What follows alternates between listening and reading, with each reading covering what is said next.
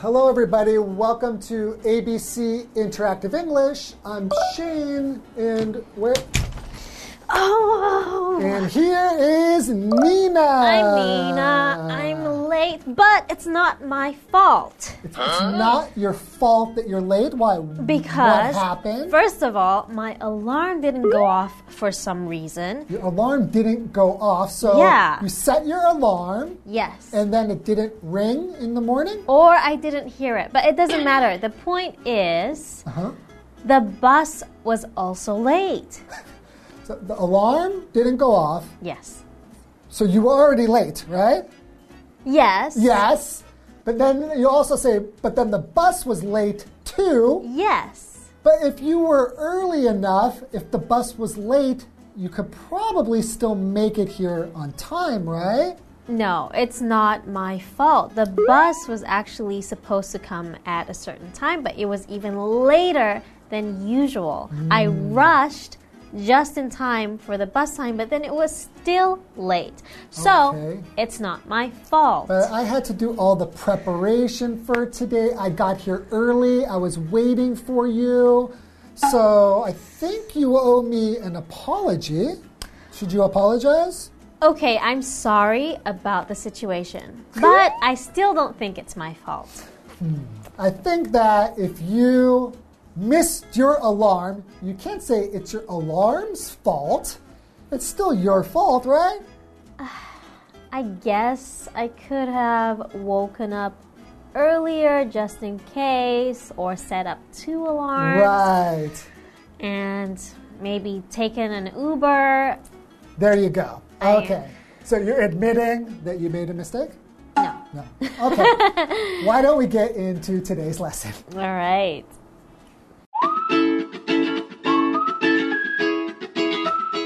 Pamela is having a talk with her son Tommy. Mom, I have something to tell you. Is this about the broken mirror at the end of the hall?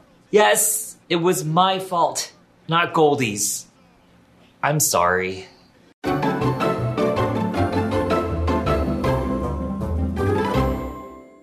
Hi, everyone. So now we're still talking about saying sorry and thank you. Mm-hmm. And this is part C admitting you did something wrong, which I didn't do earlier, right? Yes. You So- didn't admit it right away, but afterwards you said that you did admit that you made a mistake, that you did something wrong. Did I?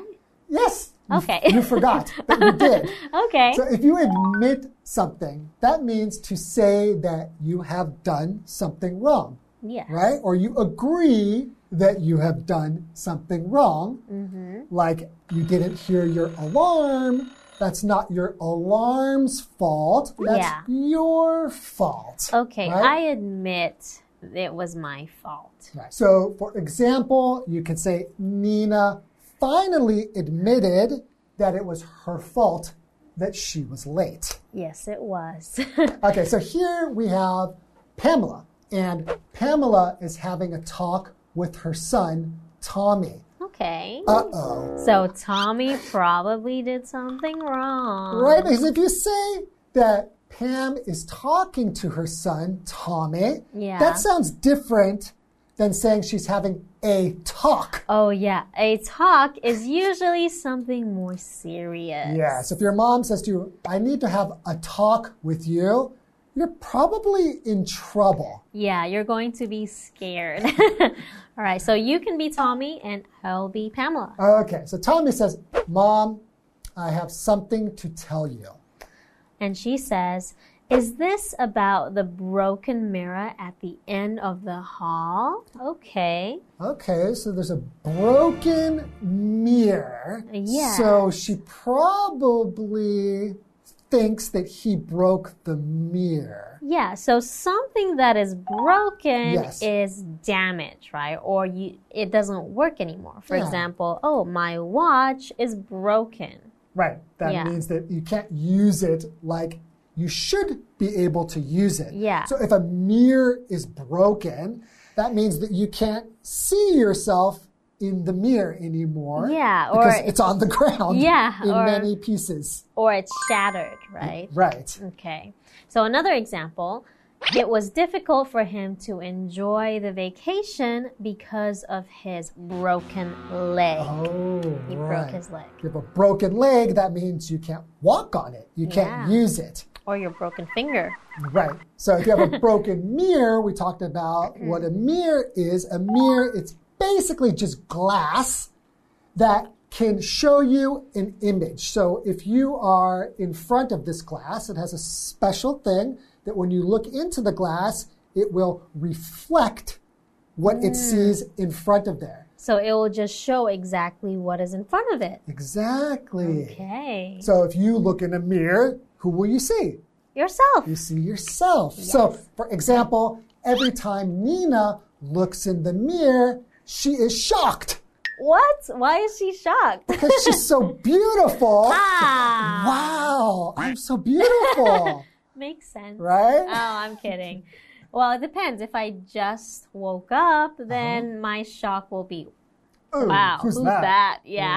I know what you mean. Yeah, so there was a mirror down the hall, right? Right. And a hall is just a way, usually in the building, Yeah. where next to it you can have like some rooms and doors, Mm-hmm. Like right? you kind of walk through it to Yeah. get from other rooms, right? 'Cause Exactly. Usually quite narrow, like Yeah. not very wide, right? yeah, so usually a hall has two walls on Mm-hmm. each side and maybe some pictures on it. Yeah. Or maybe a mirror at the end. Exactly. So, Oh. for example, the bathroom is down the hall and to the left. Okay, got it. Thank you. You're welcome. Okay, so Tommy says, Yes, it was my fault, not Goldie's. I'm sorry. Interesting. So it looks like Tommy said it was Goldie's fault. So he Yeah. lied. He lied. And he says, It wasn't my fault, it was Goldie's fault. So, fault is a noun, it means the responsibility for something wrong that has happened or has been done. So, for example, if you break something, you are the one who is responsible. Yes. Right, So it's- it would be my fault. So I can blame you because you are the one who broke it. Hmm. Right? So you're it's your fault. okay. So for example, a student might say, "It's not my fault. The dog ate my homework."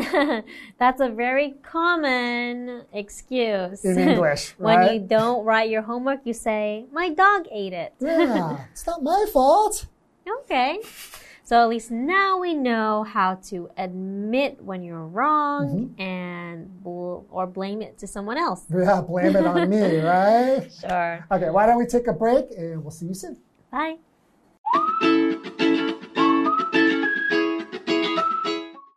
I know. I just can't believe that you blamed the dog. What were you thinking?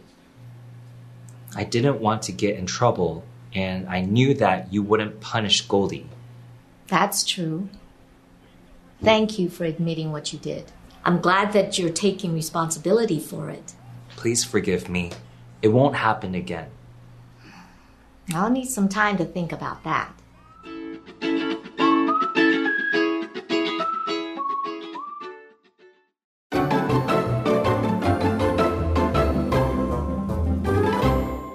Welcome back, everybody. So before the break, we have Tommy, who is Pamela's Son. son, right? Yes. And Tommy has admitted that he broke the glass at the end of the hall. The mirror, right? Right. Wow. Okay. So continuing with that story, Mm-hmm. let's see how Pamela takes it.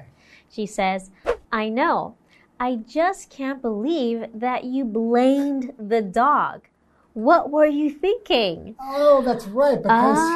he blamed it on Goldie, The dog. and Goldie's actually his dog. Yeah, so, but Pamela actually knew it was Tommy, right? I think she probably, usually your mom knows when you've done something wrong. Yeah, so Right? she knew he lied. Okay. And he blamed it on the dog. That is very, very funny. Yeah. So Tommy says, I didn't want to get in trouble. And I knew that you wouldn't punish Goldie.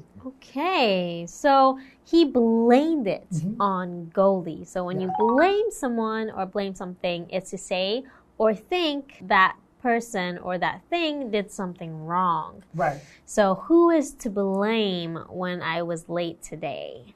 Yeah. You, The bus driver. the bus driver Yes. is to blame. so you can blame the bus driver? I don't think so. Uh, Uh-huh. Okay. For exa- another example would be don't blame me if you miss the bus. Right, right. so don't blame the bus driver. That's the bus driver talking. don't blame me if you missed the bus. You were late. But you know, sometimes the bus drivers don't stop. Have you Oh, noticed that in that- Taiwan? That did happen to me before, too. Okay, so I think we need to punish those bus drivers. What's punish? If you punish somebody, you do something to them that they don't like because they did something wrong. Right? So if you are a child and you did something wrong, for example, you can say, My parents used to punish me by not letting me watch TV. Wow. So the way they would punish me, this really what happened to me. Really? Yeah, if I did something bad and I did something wrong, then my parents would punish me by saying, Shane, you can't watch TV for one week. That's a very easy punishment. Really? Yeah. But that's terrible. Like, what else are you going to do? Homework? I don't know, video games? Oh, no, I couldn't play video games. Anything that had to do with TV or computers. Sports? Oh, that's true. Yeah, Oh. there's so much to do. All right, so what does Pamela say? So Pamela says, That's true. Thank you for admitting what you did. I'm glad that you're taking responsibility for it. Okay, so Mm-hmm. we mentioned earlier taking responsibility Mm-hmm. is when you are saying, Yes, I did it. Yeah, it was my fault. Yeah. All right. Okay, so Tommy says, please forgive me. It won't happen again. So Pamela seems to be quite understanding, right? So she says, I'll need some time to think about that. Oh, Okay. so maybe he will still get punished. well, he did lie to her, right? That's true. And if you don't punish him for that, then maybe he'll think in the future, if I do something wrong, I can just blame Goldie, blame my sister. and even if my mother finds out later that I was lying, she won't punish me. That's true. So you probably still need to punish him a little bit. Just a little bit. just a little bit. So, how would your parents punish you when you did something wrong when you were a kid? Oh, so you didn't get TV, but my dad made me sit face against the wall for at least 30 minutes. Just sit there and facing a wall? Yes, I cannot play with anything. I don't have anything around me. I cannot talk. I just have to sit there for 30 minutes to an hour 30 minutes to an hour just staring at the wall. at the wall. Exactly. And that, I think, is the worst punishment. That's a really bad punishment. I think I might go crazy. Yeah, I was going crazy. But then I learned that I don't want that again, so I will not make a mistake. Okay, well, so at least you um, learned from your mistakes, right? Yes, I did. So remember to say you are sorry and to learn from your mistakes. And admit you're wrong. okay, that's all the time we have for today. We'll see you next time. Bye. Bye bye.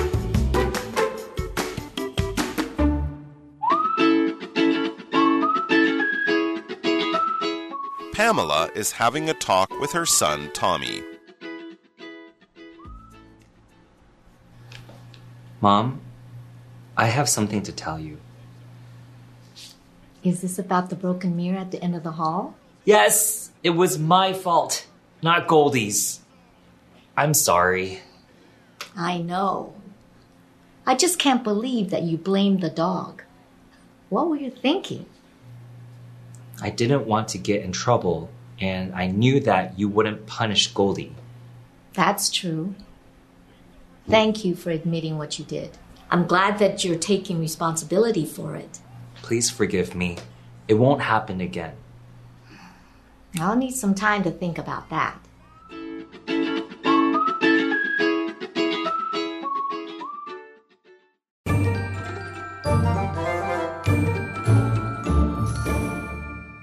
Hello, I'm Tina。我们来看这一课的重点单字。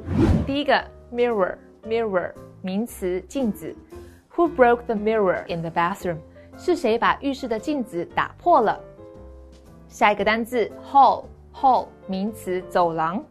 There are three rooms on both sides of the hall。走廊两侧各有三间房间。下一个单字，fault，fault，名词，过错、错误。Was it the lawyer's fault that the client lost？那位委托人输了，是这名律师的错吗？最后一个单字 blame blame 动词责怪归咎于。Don't blame me if you miss the flight。错过班机可别怪我啊。接着我们来看重点文法。第一个，A has a talk with B。A 和 B 谈话，这种句型常用于谈论重要或严肃的事情时。Talk 在这里是名词，表示谈话、交谈的意思。我们来看看这个例句：My father had a talk with me about my future。我父亲和我谈了谈我的未来。下一个文法 get in trouble 惹上麻烦。Trouble 指的是麻烦的事情或者是困境。我们来看看这个例句：Joe often gets in trouble at school。Joe 经常在学校惹麻烦。最后一个文法，somebody takes responsibility for 加名词，某人为某事负起责任。responsibility 指的是责任。我们来看看这个例句：I take full responsibility for my actions。我为我的行为负全责。以上就是这一课的重点单词跟文法，回去记得复习哦。我们下一课再见，拜拜。